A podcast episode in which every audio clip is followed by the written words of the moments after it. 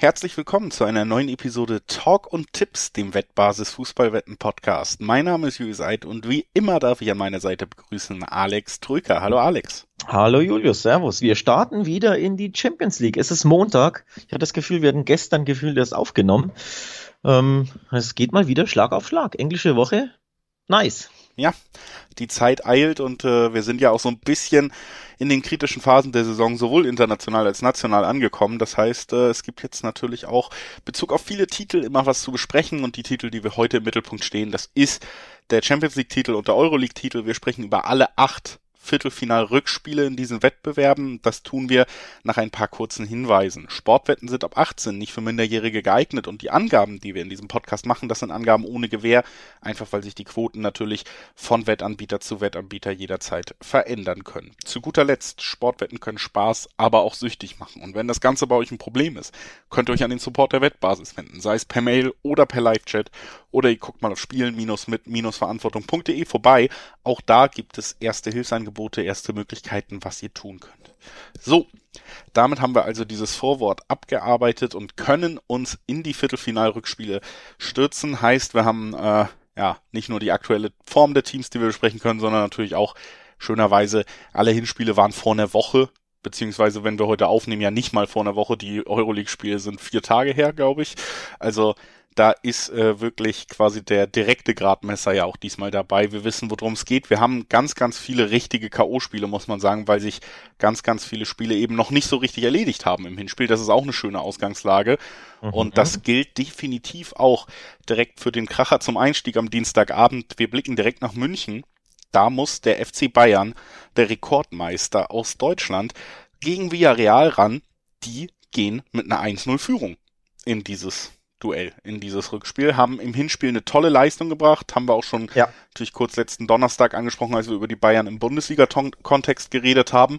Man muss auch sagen, dass die Münchner auch am Wochenende ja, dieser Befreiungsschlag bleibt aus. Ne? Immer wenn Bayern mal ein schwaches Spiel hat, gehen wir ja eigentlich traditionell davon aus, am nächsten Spiel wird alles äh, zurechtgerückt und das gelingt ja jetzt eigentlich seit Monaten nicht. In der Liga hast du immer mal wieder Punkte verloren.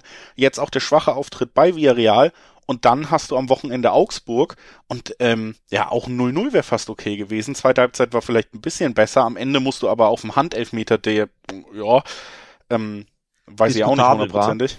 Bitte? Diskutabel war, der diskutabel war, würde ich sagen. Ja, und ansonsten wären sie zu Recht ohne Tor geblieben. Klar hat Augsburg auch nicht viel nach vorne versucht, aber sie haben dicht gehalten und ähm, dann muss man sagen, war es ja wirklich der zweite Auftritt in Folge, wo Bayern ja auch offensiv nicht nicht in diesen Spielfluss gekommen ist. Und das ist natürlich wirklich etwas, was Sorge macht, weil sie brauchen mindestens zwei Tore, um direkt weiterzukommen in diesem Spiel, ne? Und wir reden oft drüber, die Defensive ist eigentlich nicht die Stärke. Das gleichen sie mit ihren, mit ihrer offensiven äh, Power aus. Und wenn das nicht greifen sollte, mal via Real, die natürlich, wir haben es drüber gesprochen, auch unter Emery Trainer dem Pragmatismus absolut nicht fremd ist, die werden sie natürlich vor eine Herausforderung stellen, überhaupt dieses, diesen Treffer zu erzielen, den es für die Verlängerung braucht. Ne? Und wenn es da nicht klickt, dann könnte das sehr, sehr zäh und sehr, sehr enttäuschend werden.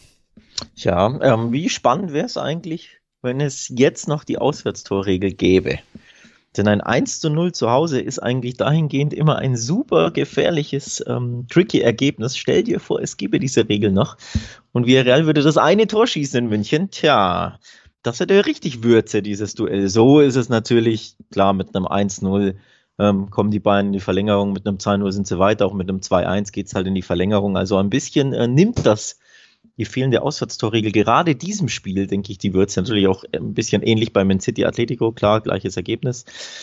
Aber nichtsdestotrotz glaube ich schon auch, dass das knifflig wird, unabhängig davon. Aber hm, Bayern zu Hause in der Champions League nach zwei dürftigen Auftritten. Kann man sich den dritten dürftigen Auftritt in Folge vorstellen und dann subsequent auch in der Folge die, das Ausscheiden? Es fällt mir sehr, sehr schwer, Julius. Es fällt mir sehr, sehr schwer. Ja, ich habe beide Spiele natürlich auch gesehen und äh, schlage in die gleiche Kerbe wie du. Das war zweimal wirklich nicht gut und auch am Wochenende für mich kein Handelfmeter, von daher eigentlich sollte das vielleicht 0-0 ausgehen und dann haben wir noch mehr Krisenstimmung und Krisentalk bei Bayern aber ein drittes Mal in Folge wieder enttäuschen und dann auch noch rausfliegen aus der Champions League, es fällt mir so schwer, mir das vorzustellen. Ja, Mir fällt es auch schwer. Das ist wirklich das große Problem. Ne? Alles, was wir sagen, die Form der Münchner, das super starke Hinspiel von Villarreal, auch äh, wie gesagt, auch auch das, was wir in der Euroleague schon gesehen haben, wie sie es schaffen, in diesen Wettbewerben die richtigen Entscheidungen zu treffen, das legt schon nahe, dass es da de, de, den kleinen Upset geben könnte. Ne? Und wie gesagt, gerade die jetzige Form der Münchner macht da auch wirklich Sorgen. Aber wenn man draufblickt, hat man immer dieses Gefühl, na gut, das kann ja nicht sein. Bayern München ist nicht diese Art Chaos-Team, das wirklich gegen, das ist kein Juventus Turin, kein FC Barcelona in den letzten Jahren oder so. Die lassen sowas nicht liegen. Die werden zu Hause schon den Einzug feiern, irgendwie, ne? Also so blickt man drauf. Aber ja. ich habe auch so ein bisschen im Hinterkopf dieses, dieser Upset ist eigentlich nicht ausgeschlossen. Alles liegt mir nahe, da könnte was, was Überraschendes passieren. Ja, ich muss sagen, nach dem Rück, nach dem Hinspiel ähm, frisch unter dem Eindruck des Hinspiels dachte ich mir trotzdem, okay, die Bayern waren jetzt so fahrig, so kopflos, haben ja völlig verdient nicht nur 0 zu 1 verloren. Für mich wäre das 0 zu 2 mindestens das gerechtere Ergebnis gewesen, wenn nicht sogar ein, vielleicht ein 3-0 von Villarreal, aber zumindest ein 2-0 wäre für mich absolut gerecht gewesen. Ich habe mich trotzdem dabei äh, ertappt zu denken, im Rückspiel wird das eh ein 4-1. Das war mein initialer Gedanke, weil die Bayern in der Regel ja mit Wut im Bauch agieren. Nur da kam das Augsburg-Spiel dazwischen und da waren sie so matt und so ideenlos und so behäbig, dass es mir jetzt durchaus schwerer fällt, ähm, diesen 4-1 zu Tipp nochmal zu wiederholen, den ich einfach so am Donnerstag im Kopf hatte oder unmittelbar nach Schlusspfiff ähm, im Kopf hatte. Ähm, ja, ich glaube, das wird knackig tatsächlich. Ähm, Villarreal fand ich grandios im Hinspiel. Plus, die konnten jetzt am Wochenende die komplette Stammmannschaft schonen. Ja, haben elf nur Spieler ein, rotiert elf Spieler rotiert, das war richtig krass. Trotzdem war die Mannschaft ziemlich gut. Am Ende gab es ein 1 zu 1 nach Rückstand gegen Athletic Bilbao. Also man sieht schon, der Fokus liegt ganz, ganz klar auf der Champions League, was durchaus überrascht mit Blick auf die La Liga-Tabelle, denn eigentlich sollte man Sechster oder Fünfter werden, um zumindest nächstes Jahr wieder Europa League zu spielen. Wenn aber du die Champions League klar, gewinnst, dann spielst du Champions League. Genau, dann musst du das nicht, aber es ist ein bisschen utopisch aus Vera Sicht. Nichtsdestotrotz erstaunlich, aber klar, Priorität, Fokus liegt auf diesem Rückspieler. Ähm, das war, fand ich durchaus ähm, bemerkenswert, dass da wirklich nicht, also rotieren ist ja logisch, macht ja jede Mannschaft, aber wirklich alle elf Spieler rotieren. Hat mich sehr, sehr überrascht. Ähm, zeigt eben auf, Achtung, Bayern, ne? wir machen ernst.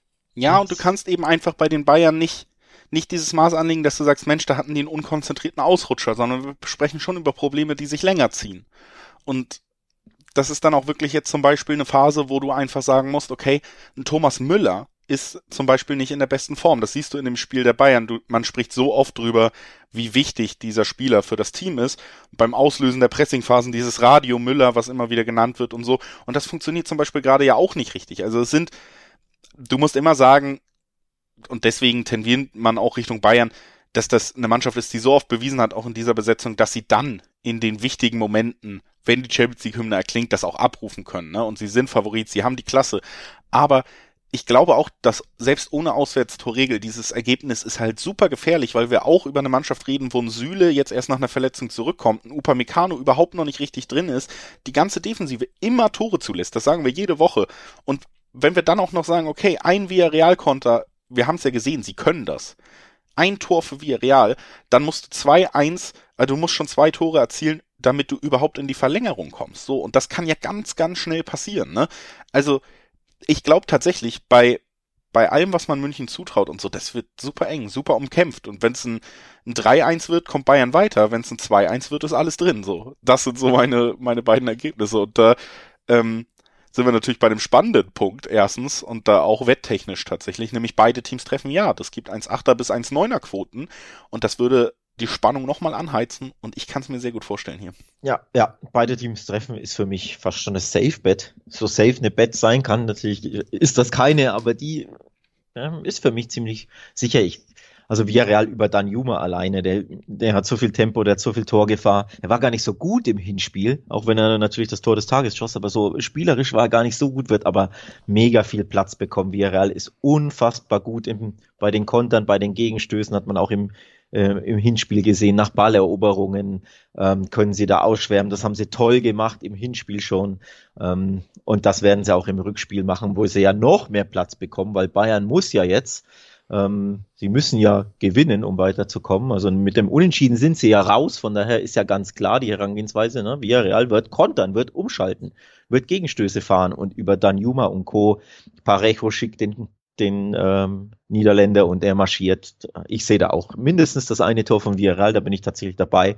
Nichtsdestotrotz so sehr man die Bayern kritisiert und so sehr man natürlich sagt, gegen Augsburg war es auch wieder schwach, es war halt nur Augsburg in einer Liga, in der sie de facto eigentlich Meister sind. Sprich, sie mussten nicht wirklich was leisten. Es war ein nicht sonderlich wichtiges Pflichtspiel. Grauer Bundesliga-Alltag gegen zu Hause, da fehlen dir halt 25 Prozent in der Motivation. Jetzt haben sie nicht nur 25 Prozent Motivation mehr, sondern ich glaube sogar ein paar Punkte nochmal on top. Ähm, weil sie wissen, gegen Villarreal müssen wir, das Ergebnis ist nicht gut, das ist Champions League, da wird Bayern alles raushauen. Also am Ende bin ich trotzdem beim Bayern-Sieg und ich bin trotzdem bei Bayern gewinnt und beide treffen. 2,50er Quote bei B-Win in dem Fall. Ja. Ähm, und da ist ja nicht mal gesagt, dass Bayern dann weiterkommt. Ne? Ja, Bayern ich wollte gerade sagen, da wäre ja auch das 2-1, was in die Verlängerung da ist das führt, mit drin. Genau, mit drin und dann kann es auch in die Verlängerung kommen und dann kann ja der zweite oder dritte dann Juma-Konter kommen der dann vielleicht das Ausscheiden beschert. Also das will ich ja nicht mal ausschließen mit meinem Tipp. Aber unterm Strich, Bayern gewinnt und beide treffen, ist mein Tipp. Vor allem die Quote ist ja wieder interessant. Ja, das würde ich auch sagen. Lass uns direkt weitergehen zum nächsten Spiel. Das ist eins der Spiele, die könnten ja weniger spannend werden. Es gibt, wie gesagt, sehr viele enge Spiele, aber bei Real Madrid gegen Chelsea, jetzt bei Madrid, da hat Real natürlich im Hinspiel schon gut Vorarbeit geleistet. Mit zwei Toren Unterschied am Ende 3-1 gewonnen. Nochmal unterstrichen, es war ja quasi erst die 4-1 Niederlage von Chelsea gegen Brentford und direkt danach die 3-1 Niederlage zu Hause gegen Real auch nochmal gezeigt, diese Mannschaft ist jetzt nicht an dem Punkt, an dem sie im letzten Jahr die Champions League gewonnen hat, leistungsfähig, Chelsea. Lukaku ist nicht die Verbesserung, die sie sich gewünscht haben, die, für die sie sehr viel Geld ausgegeben haben. Es viele Spieler, gerade in der Defensive, die ablösefrei gehen werden am, im Sommer, die vielleicht nicht mehr hundertprozentig dabei sind, was die Motivation für diesen Verein angeht. Du hast immer noch die Sanktionsproblematik. Da gab es jetzt auch Berichte von seriösen englischen Medien wie dem Guardian, dem Telegraph, dass da auch in der Kabine viel drüber gesprochen wird. Und auch das könnte ja zum Beispiel erklären, warum man auf einmal nicht mehr ganz so sattelfest gerade in der Defensive ist, die immer das Prunkstück waren. Und ja, Karim Benzema ist auch nicht schlecht drauf, ne? Also. nee, ist er nicht. und das, das alles jetzt mit einer guten Ausgangslage im Bernabeu. Das ist ja so ein bisschen der Punkt, ne? Also, man hat ja gesehen, mit, nach einem sehr schlechten Hinspiel gegen PSG können sie es noch drehen. Nach einer sehr sch eigentlich schlecht gelaufenen ergebnistechnisch ersten Halbzeit noch können sie es noch drehen. Und ähm, jetzt brauchen sie ja eigentlich nur das, was Real wirklich in diesem Wettbewerb kann, nämlich einfach clever sein. Einfach das Ding über die Runden bringen und mit, der, mit dem Selbstverständnis des, des Rekordsiegers in diesem Wettbewerb in die nächste Runde einziehen. Ja. Das Ergebnis ist, fürchte ich, glaube ich, too much. Ähm, Wenn es ein 1-2 wäre, also eine ne, 2-1-Sieg Real im Hinspiel, dann sagst du, ja, gewinne ich 1-0 und dann ist zumindest die Verlängerung da, aber so, du musst ja mit zwei Toren gewinnen, um überhaupt in die Verlängerung zu kommen. Kommst ja nicht mehr weiter. Ja, du musst 2-0 gewinnen oder 3-1 und dann bist du nur in der Verlängerung. Boah, das ist hart. Im Bernabeu vor allem, weil Real Madrid wirklich sein Selbstverständnis jetzt zurück hat.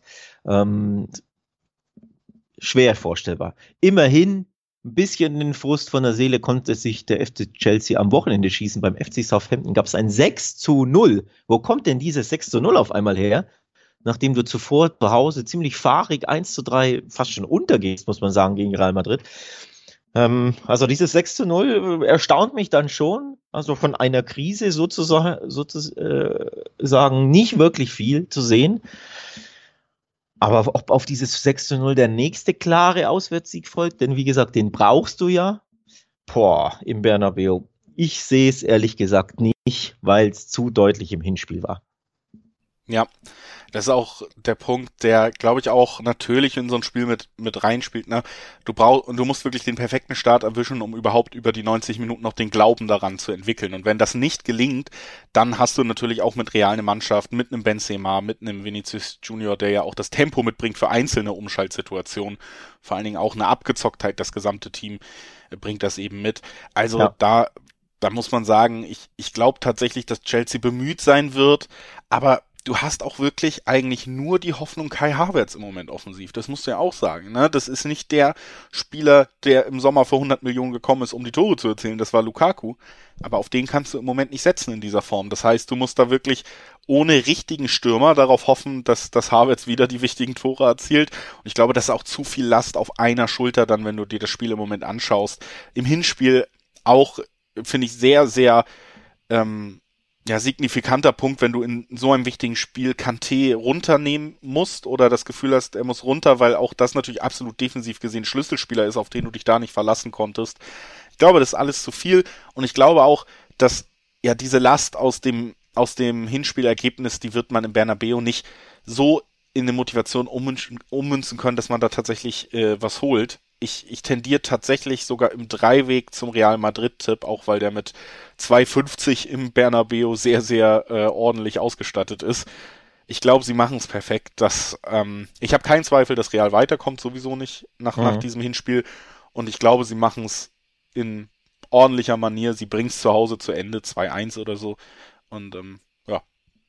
Sie sind, glaube ich, zu abgezockt, um, um das noch zu verspielen. Eben. Wobei ich ja trotzdem anmerken möchte, es gab vor ein paar Jahren, weiß nicht, drei, vier Jahren, fünf Jahren, dieses 3 zu 0 in Turin bei Juventus und dann im Rückspiel ja ein 0 zu 3 bis in die, was war es, 90. Minute und dann ein zweifelhafter Elfmeter der dann das eine Tor bescherte, Real Madrid, wodurch sie nur 1 zu 3 verloren haben und dann weitergekommen sind. Aber sie lagen eben nach 3 zu 0 im Hinspiel 0 zu 3 im Bernabeu gegen Juventus zurück. Da hätte ja kein Mensch einen Pfifferling gesetzt. Ja, aber Chelsea ist für mich auch nicht die Mannschaft in der gesamten Ausrichtung, die so eine Wucht entwickeln kann. Es ist kontrollierter Fußball, es war immer auch der Fokus auf der Defensive offensiver Schlüsselspieler wie Lukaku, habe ich schon ein paar Mal gesagt, funktioniert nicht. Ich sehe nicht, wie sie diese Wucht entwickeln sollen. Ja, ja verstehe ich völlig. Ähm, Quoten, du hast es angesprochen. Ziemlich interessant, ne, dass der jetzt der klare Favorit in diesem Matchup, in diesem Tie, 240er Quoten hat auf im Heimspiel im Bernabeu, wo sie auch PSG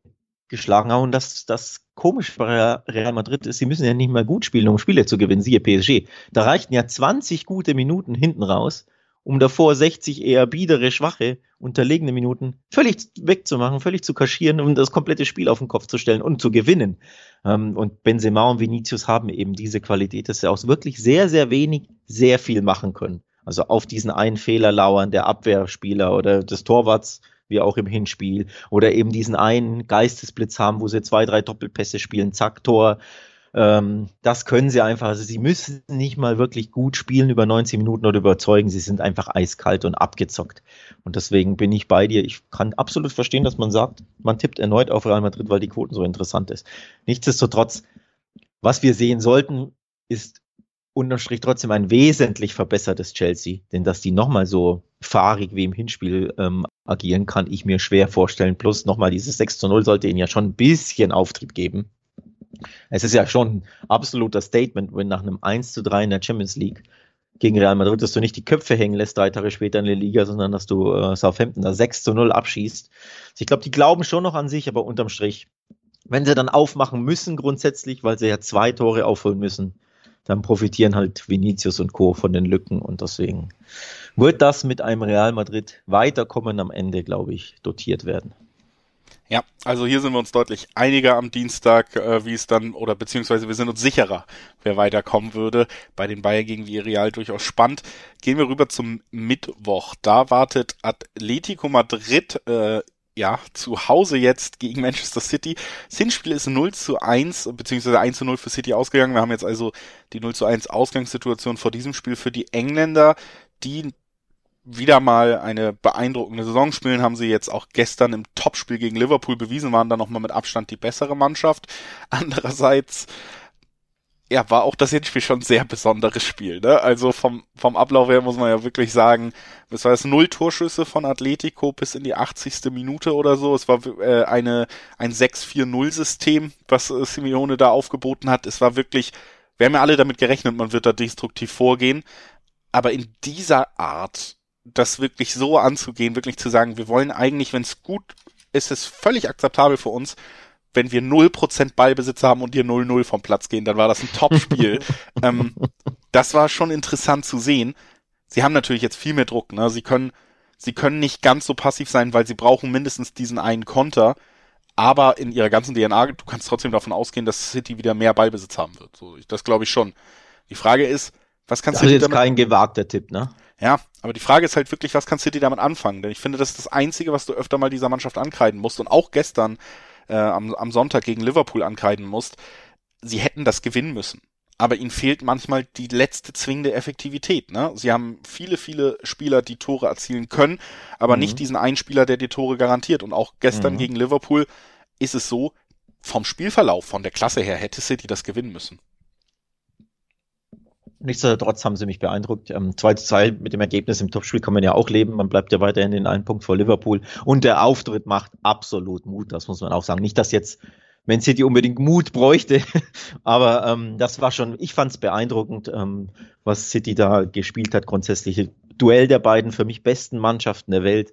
Und da war City auf die 90 Minuten, finde ich, die bessere Mannschaft. Natürlich gab es Spells, gab es Momente, gab es Phasen, wo auch Liverpool sehr stark war. Ja, logisch, es ist ja der FC Liverpool. Aber unterm Strich 90 Minuten betrachtet war City für mich die bessere, reifere Fußballmannschaft. Und das macht absolut Mut vor dem Rückspiel im Wander, das natürlich schwer wird. Aber du fährst mit dem als nochmal eine der beiden besten Fußballmannschaften der Welt aktuell mit einem 1-0 Vorsprung zu Atletico. Warum sollte man da nicht sagen, ja, natürlich kommen wir weiter als Man City. Also sie sind gut genug, um selbst wenn es nicht 1-0 stehen würde, um da weiterzukommen. Deswegen ist mein Tipp, Manchester City kommt weiter. Ich glaube nicht, dass Atletico das drehen wird. Das heißt nicht, dass das ein lockeres Auslaufen von City wird. Atletico wird 170 Prozent geben in diesem Spiel und wird das äh, Spiel ähm, dem Guardiola-Team zur Hölle machen. Aber City ist auch so abgezockt und so gut drauf, dass ich nicht glaube, dass sie das noch verspielen werden. Ja, die Frage ist halt eher, glaube ich, auch für mich so, schaffen sie es nochmal zu gewinnen? Ne? Oder, oder wird das für, ich finde schon hier, könnte man sagen, ist vielleicht ein Unentschieden doch im Bereich des Möglichen. Ne? Atletico kann verteidigen, kann sie zur Verzweiflung treiben. Ich sehe aber auch nicht, dass Atletico wirklich dieses Spiel mit einem Sieg beenden kann. So, da, da fehlen, fehlt mir die Fantasie, wie das, wie das genau möglich sein soll, gerade auch nach dem Hinspiel, wo man sich, finde ich, wenn es klappt, ist es natürlich irgendwie noch durch diesen Pragmatismus erklärbar, aber im Endeffekt, gerade wenn man es dann doch noch verliert und sich so einigelt, hat man sich, finde ich, schon auch so ein bisschen in den Staub geworfen vor City. Also man hat ja damit ganz klar gesagt und man gibt auch seiner Mannschaft mit, wenn man sie so ausrichtet, wir haben spielerisch keine Chance. Und ich frage mich dann auch immer vor solchen Rückspielen, wenn du jetzt spielerisch zurückkehren musst, wie verkaufst du das deiner Mannschaft? Wie kriegst du das hin? Sicherlich ein Simeone vielleicht auch einer der Trainer, der da die Emotionen erreichen kann, aber es ist einfach eine schwere Aufgabe. Und ja, ich tendiere hier im Dreiweg tatsächlich am ehesten zu einem Unentschieden sogar. Ist mit 360 jetzt auch eher in den höheren Regionen schon angesiedelt, weil auch hier wieder City auswärts sogar großer Favorit ist. Übrigens mit einer 1,8er Quote auch nicht so interessant. Immer interessant, wenn man auf eine der beiden besten Mannschaften der Welt, da bin ich bei dir, eine 1-8er-Quote bekommen kann. Ne? Aber weil es eben im Wander ist, weil es wieder super zäh wird, weil ein Unentschieden City reicht, das kommt ja auch noch dazu, könnte ich mir tatsächlich irgendwie eine Punkteteilung, also es gibt keine Punkte, aber ein Remis könnte ich mir hier vorstellen. So. Ich kann mir vorstellen, dass beide Teams treffen. Also das City-Tor, das sehe ich tatsächlich auch hier ziemlich safe, weil Atletico so stark sie natürlich verteidigt haben und auch das sollte man ja loben, nicht nur kritisieren, kein Ballbesitz, sondern sie haben ja trotzdem super, super gut verteidigt und Man City praktisch ja nichts zugestanden, außer dieser einen Torchance, die dann äh, Kevin De Bruyne eiskalt genutzt hat. Das war ja auch die, die beste und einzige wirkliche Torchance aus der Erinnerung heraus im Spiel. Also das hat auch ähm, Atletico sehr, sehr gut gemacht, das muss man auch loben. Nichtsdestotrotz ist das in dieser Saison nicht die Norm, dass Atletico so dermaßen stark verteidigt. Das ist eher selten vorgekommen. Atletico hat schon 38 Tore in 31 Spielen kassiert.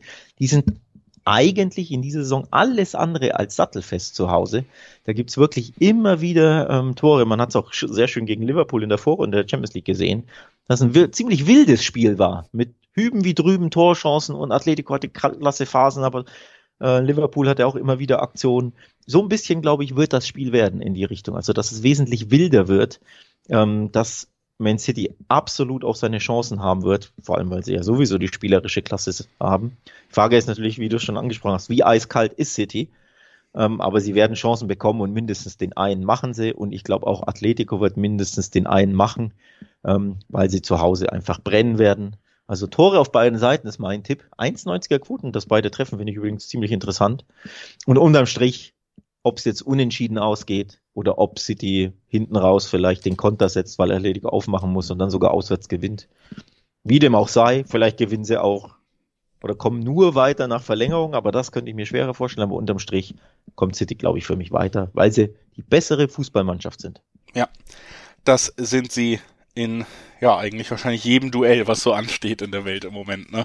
Also das, äh, das ist tatsächlich so. Lass uns äh, die Champions League Viertelfinals abschließen mit der vermeintlich zweitbesten Mannschaft der Welt. Liverpool empfängt Benfica. Auch Liverpool finde ich nimmt schon was mit aus diesem aus diesem Duell gegen City am Wochenende, nämlich dass sie einfach sie sind ich habe das vor dem Hinspiel schon gesagt gegen Benfica und ich finde, sie haben es bei Benfica so gemacht und sie haben es gegen City am Ende so gemacht.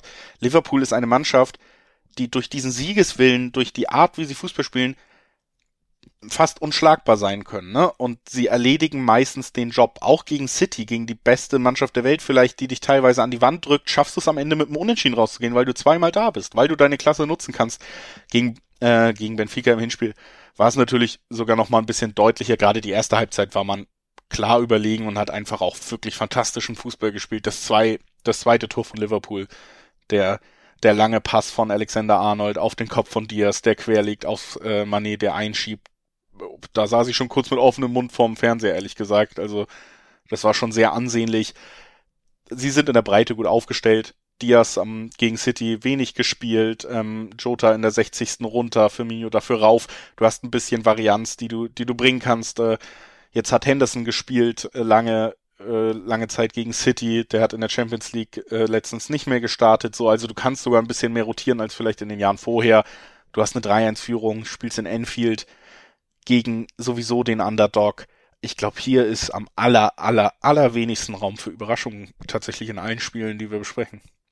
Ja, da gehe ich natürlich mit. Ähm, das ist das Spiel, das, glaube ich, kann man auch am kürzesten halten von allen acht Spielen, die wir besprechen. Liverpool hat das Hinspiel 3 zu 1 gewonnen. Liverpool spielt zu Hause in Anfield mit diesem Vorsprung im Rücken und hat jetzt die Bewährungsprobe bei City auch bestanden, zumindest mit einem Remis, obwohl man ja die schwächere Mannschaft war, wie du es angesprochen hast. Trotzdem der Job dann, zumindest nicht verlieren. Klar, ein Sieg wäre tabellarisch gesehen das Wichtigere gewesen, dann wärst du auf Platz eins, aber nichtsdestotrotz ähm, City da auch durchaus auch beeindruckend Paroli geboten, vor allem nach so einer schweren ersten Halbzeit, dass du da dieses Spiel nicht verlierst und da noch eben auch deine, deine tollen Angriffsszenen hast. Die Tore waren ja auch wieder schön herausgespielt, äh, fand ich gegen City.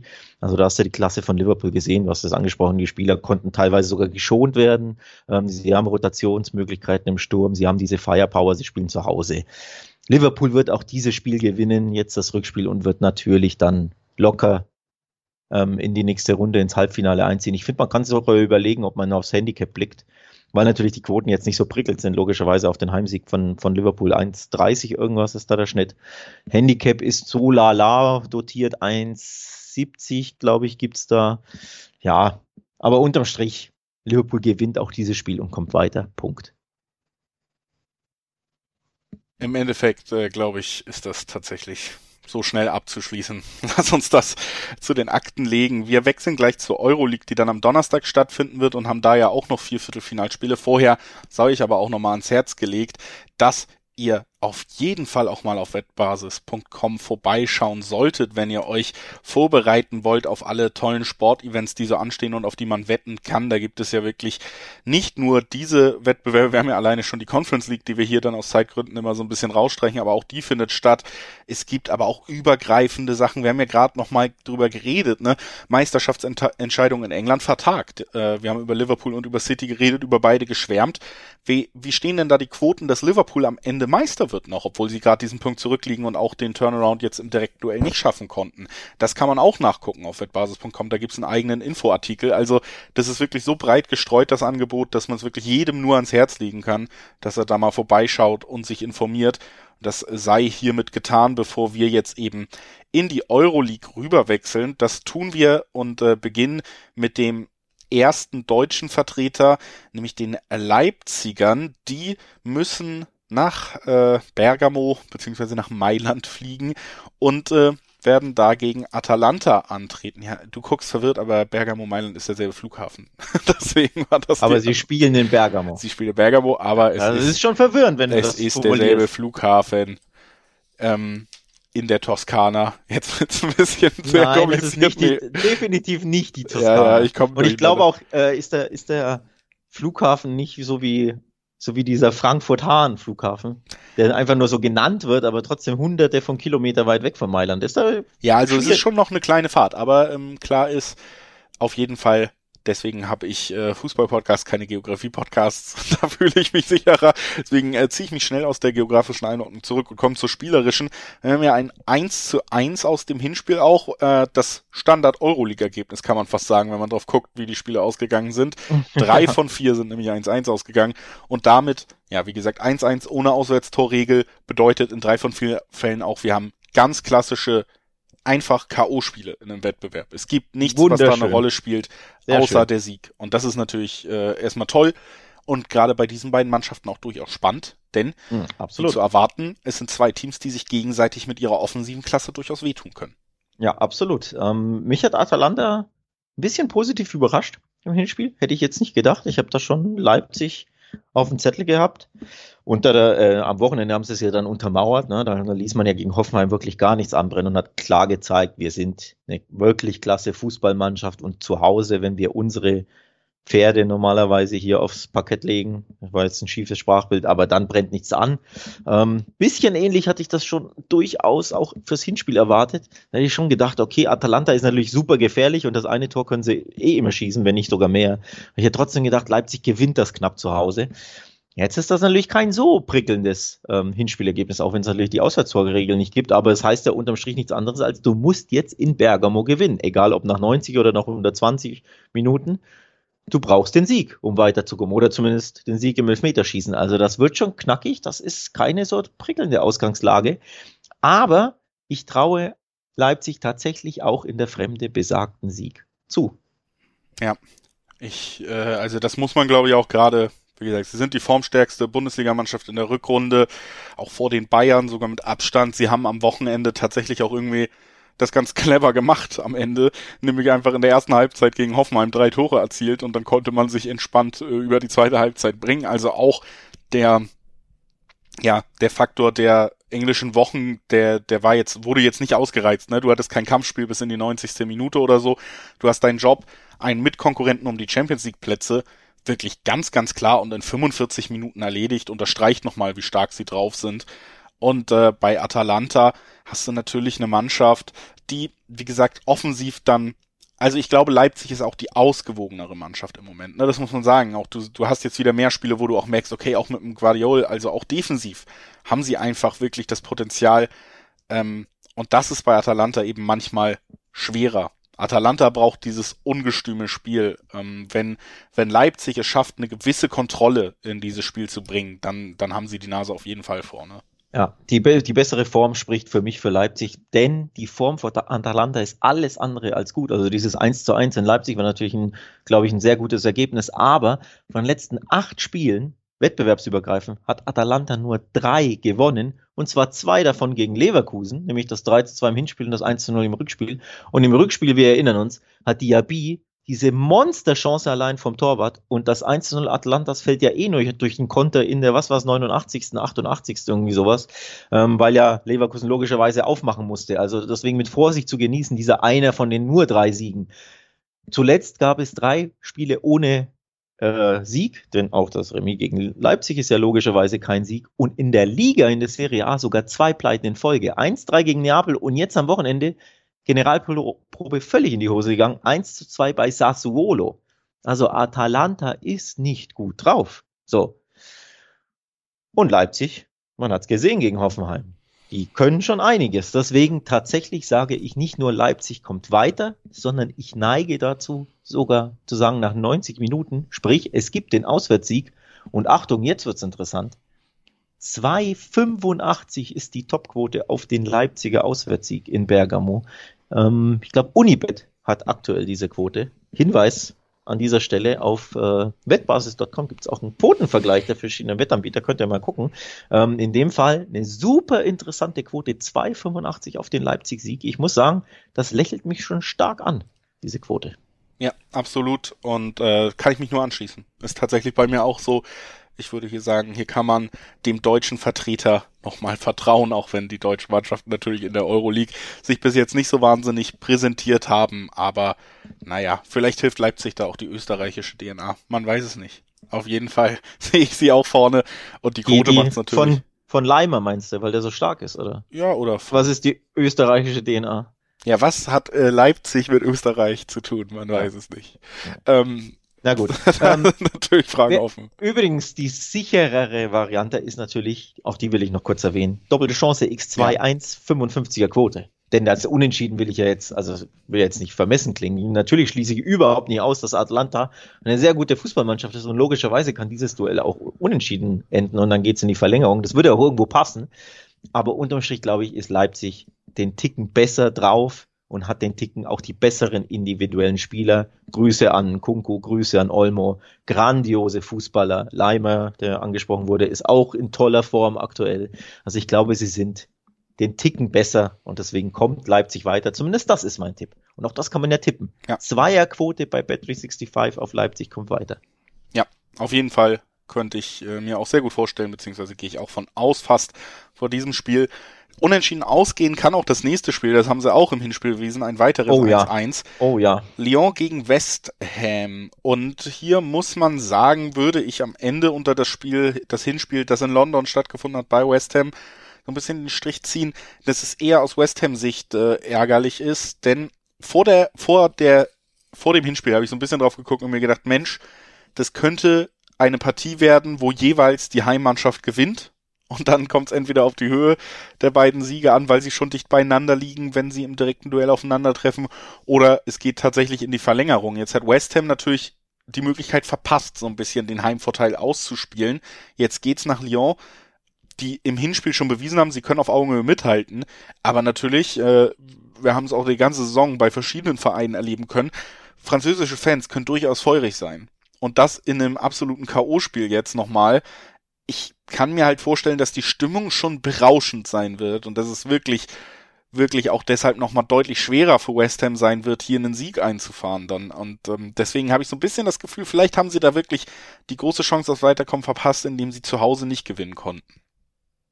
Ja, zu Hause hättest du gewinnen müssen als aus West Ham Sicht. Da bin ich, da bin ich da voll dabei. Ähm, das war kein gutes Hinspielergebnis. Nochmal natürlich 1 zu 1 ist nicht mehr so schlimm aufgrund der fehlenden Auswärtstorregel. Aber trotzdem, das zu Hause musst du vorlegen. Das ist, ähm, jetzt bist du auch da wieder. Alte Regel, du bist jetzt unter Siegzwang. Ne? Wenn du zu Hause nicht gewinnst, musst du zumindest auswärts im zweiten Spiel gewinnen. Logisch.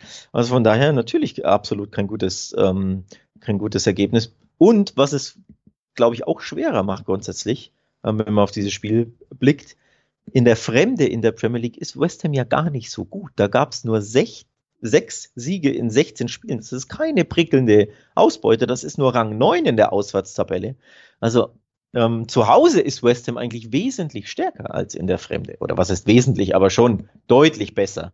Ähm, und diesen Heimvorteil konnten sie jetzt nicht nutzen und das wird super schwer in Lyon. Und deswegen neige ich stark dazu zu sagen, ich weiß zwar nicht, wie es ausgehen wird, dieses Spiel, weil ich glaube, die Mannschaften sind trotzdem nah beieinander, aber ich neige schon zu sagen, dazu zu sagen, Lyon kommt hier weiter. Also to qualify Lyon 1,50. Ist jetzt keine tolle Quote, aber mit Heimspiel im Rücken, im Rückspiel. Ja.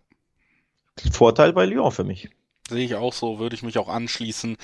Ähm, ich würde auch nach dem Hinspiel, auch nach der Leistungs- nach dem Leistungsstand beider Mannschaften kannst du halt nicht hundertprozentig ausschließen, dass wir hier irgendwie in die Verlängerung gehen, ne, mit dem Unentschieden. Aber gerade in der Verlängerung sehe ich dann auch Lyon vorne, einfach aufgrund der Unterstützung im Stadion, dass man es da vielleicht nicht über 90, aber über 120 Minuten klärt. Das habe ich auch so ein bisschen im Hinterkopf. Theoretisch gehe ich auch davon aus, dass Lyon weiterkommt. Da wäre dann natürlich irgendwie auch der Tipp interessant zu sagen, das passiert auch in 90 Minuten in Lyon, weil dann äh, hast du die Zweierquoten im Dreiweg, aber der sicherere Weg, der dann irgendwie noch diese weiteren 30 Minuten, die auf dem Unentschieden folgen können, mit reinnimmt, ist dann natürlich einfach dieses Lyon kommt weiter, egal ob in 90 oder 120 oder 120 plus Elfmeter schießen.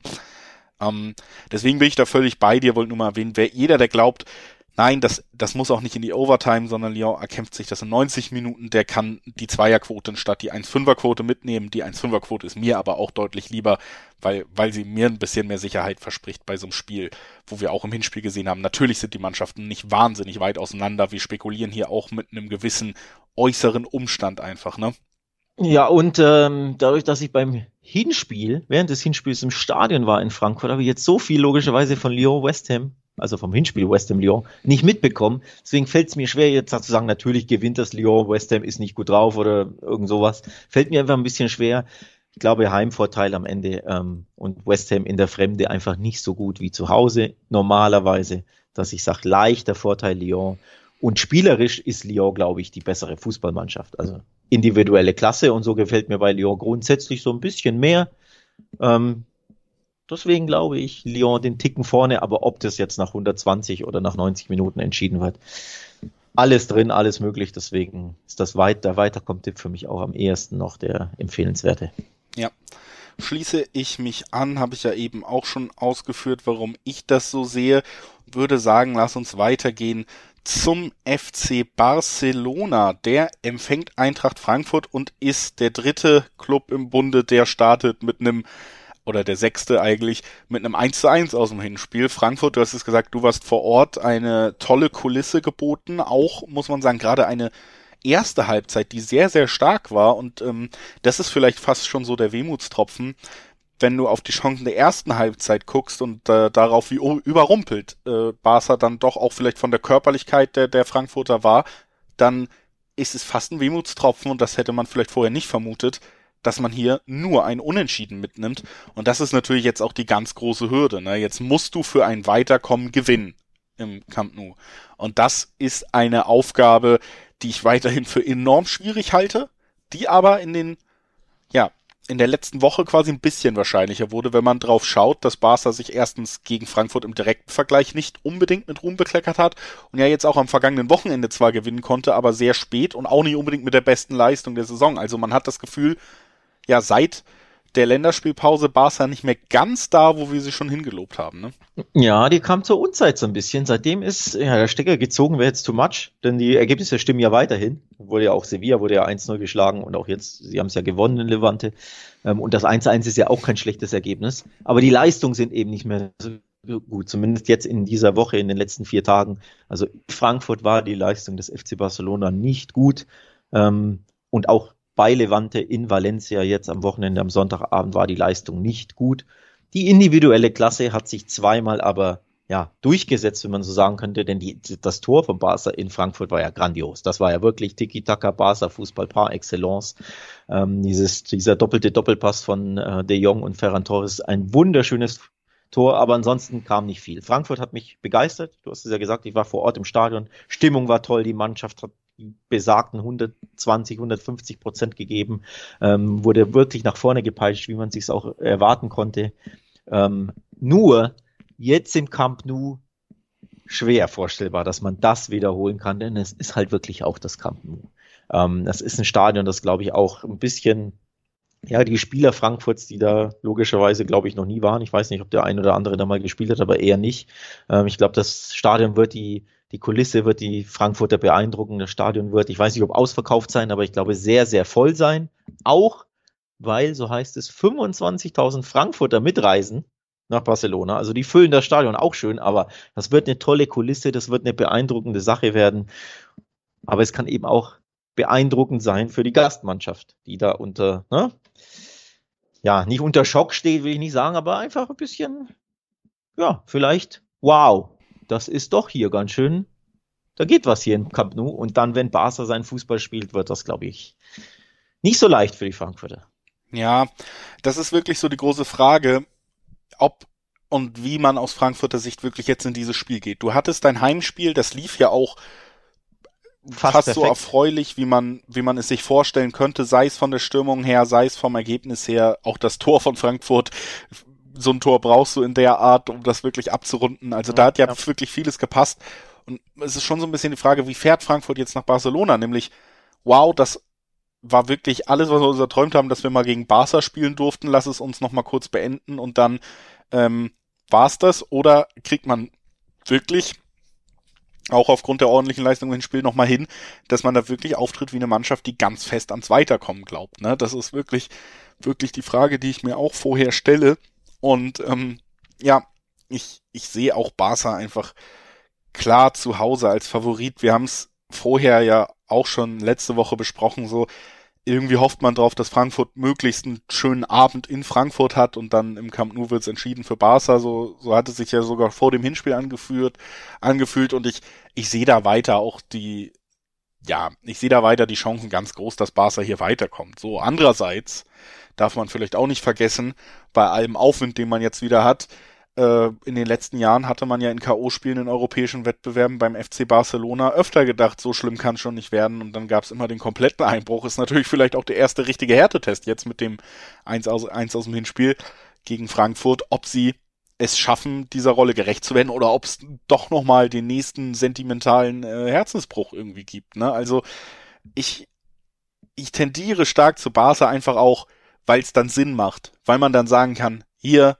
sie sind wirklich unter Xavi wieder auf dem guten Weg. Sie, sie haben die letzten Traumata überwunden. Ja. Ja, du sprichst Traumata an, aber man sollte nicht vergessen, ein paar Dinge sind anders als die besagten Traumata. Also Roma, ähm, auch Paris war ja im Hinspiel ein Trauma, ne? Das 1 zu 4, äh, Liverpool, Enfield, ähm, was gab's noch? Bayern logischerweise, mehrere sogar, nicht nur, da gab's ja drei in Folge.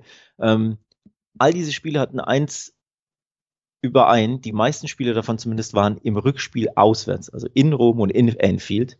Und jetzt spielst du im Rückspiel eben zu Hause. Bloß der große Unterschied ist natürlich, Eintracht Frankfurt ist nicht der FC Liverpool, ist nicht PSG und ist auch nicht mal AS Rom. Also die Qualität der Frankfurter ist nicht ganz so hoch, auch wenn sie grandios gespielt haben im, im Hinspiel, aber im Rückspiel fürchte ich, werden sie an ihre Grenzen stoßen, auch wenn Barca jetzt nochmal, das wiederhole ich gern, zweimal nicht gut gespielt hat, weder in Frankfurt noch gegen Levante. Aber das ist so ein bisschen die, die Bayern-Argumentation. Kann man sich vorstellen, dass sie das dritte eher magere Spiel in Folge hinlegen und dann das quasi nicht nur der Auftritt dürftig ist, sondern dass auch noch das Ausscheiden am Ende dasteht. Ähm, das kann man sich so super schwer vorstellen. Ich kann es mir jedenfalls nicht vorstellen. Weder bei den Bayern noch bei Barca. Ja, unterschreibe ich am Ende, vor allen Dingen, weil ähm, sich auch viel mit einer Personalie entscheiden könnte. Am Wochenende jetzt äh, angeschlagen runter und auf der Kippe fürs Spiel muss man jetzt beobachten. Aber das würde mein Tipp sogar nochmal äh, in ganz kleine Richtung Barca kippen lassen. Also für jeden vielleicht auch der Tipp, der äh, gerne wartet und erst kurz vorm Spiel tippt, wenn die Personalien alle klar sind. Gibril So musste verletzt vom Platz und das ist für mich einer der absoluten Schlüsselspieler im Hinspiel gewesen, der diese Körperlichkeit im Zentrum eben so reingebracht hat und das Spiel für Barca so unangenehm gemacht hat.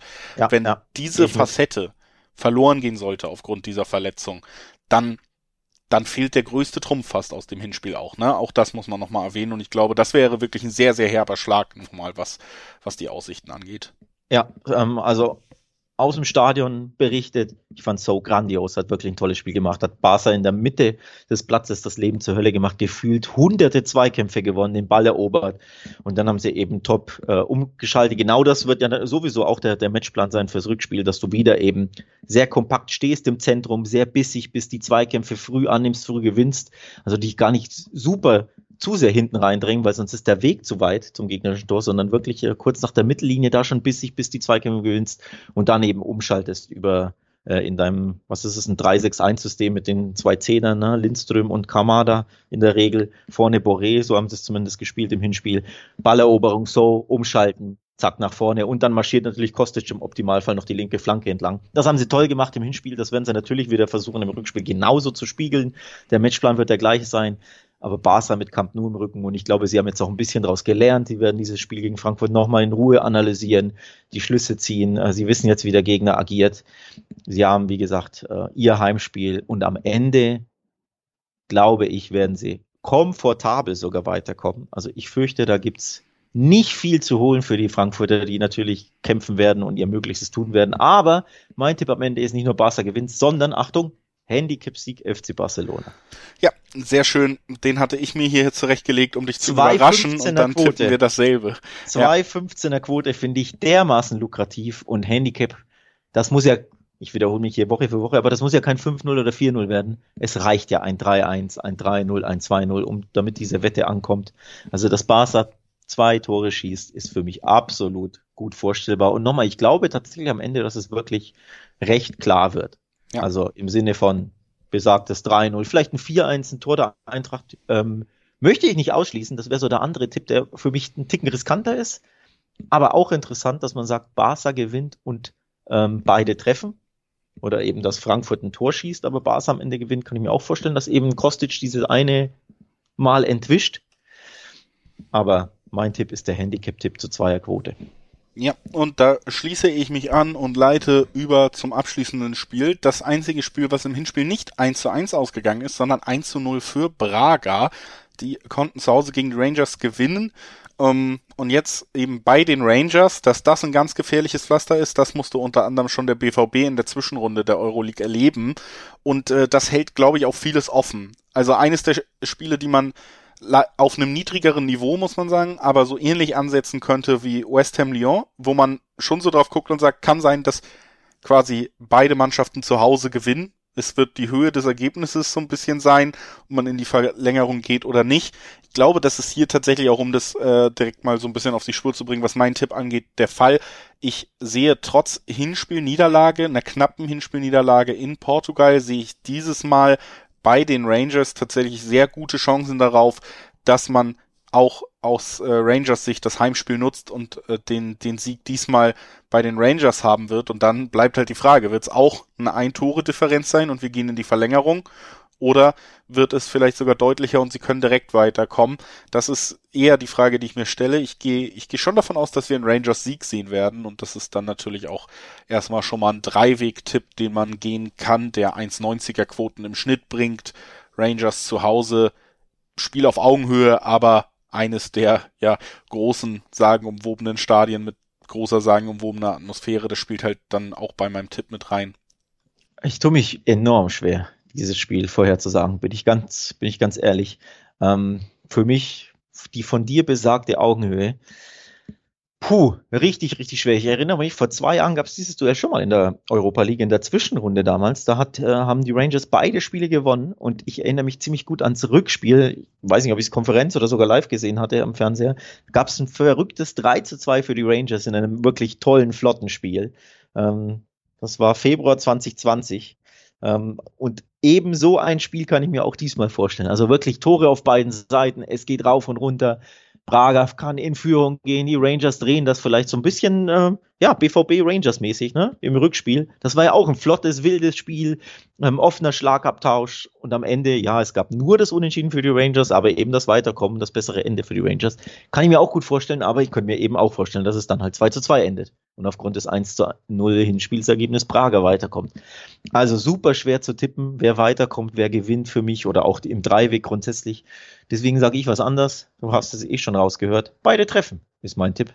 Für mich die sichere Sache und die interessante, lukrative Sache. B-Win hat eine 2-0-Quote auf beide Treffen.